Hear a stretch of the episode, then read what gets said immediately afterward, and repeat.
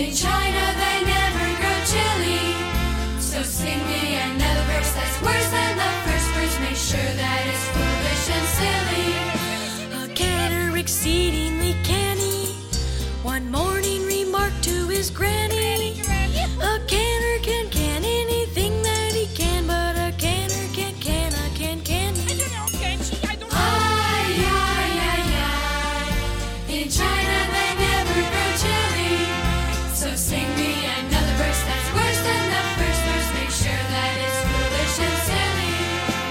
tooter who tooted the flute tried to tutor two tutors to toot.